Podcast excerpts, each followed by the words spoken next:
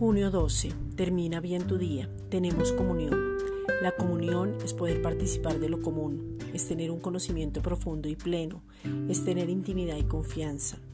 Tenemos comunión con el Padre, con el Hijo y con el Espíritu Santo, con los hermanos en la fe, con la sangre de Cristo, con el cuerpo de Cristo. Esta comunión comienza con tener una relación íntima al nacer de nuevo, pero de ahí en adelante empieza una estrecha amistad, participar juntamente en todo. La participación se da por entender quiénes somos en Cristo, la identidad, lo que tenemos, lo que ya somos.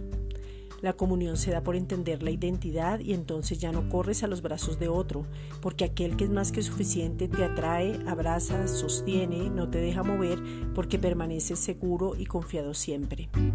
Primera de Juan 1.3. Lo que hemos visto y oído, eso os anunciamos, para que también vosotros tengáis comunión con nosotros, y vuestra comunión verdaderamente es con el Padre y con su Hijo Jesucristo. Esta es una reflexión dada por la Iglesia Gracia y Justicia.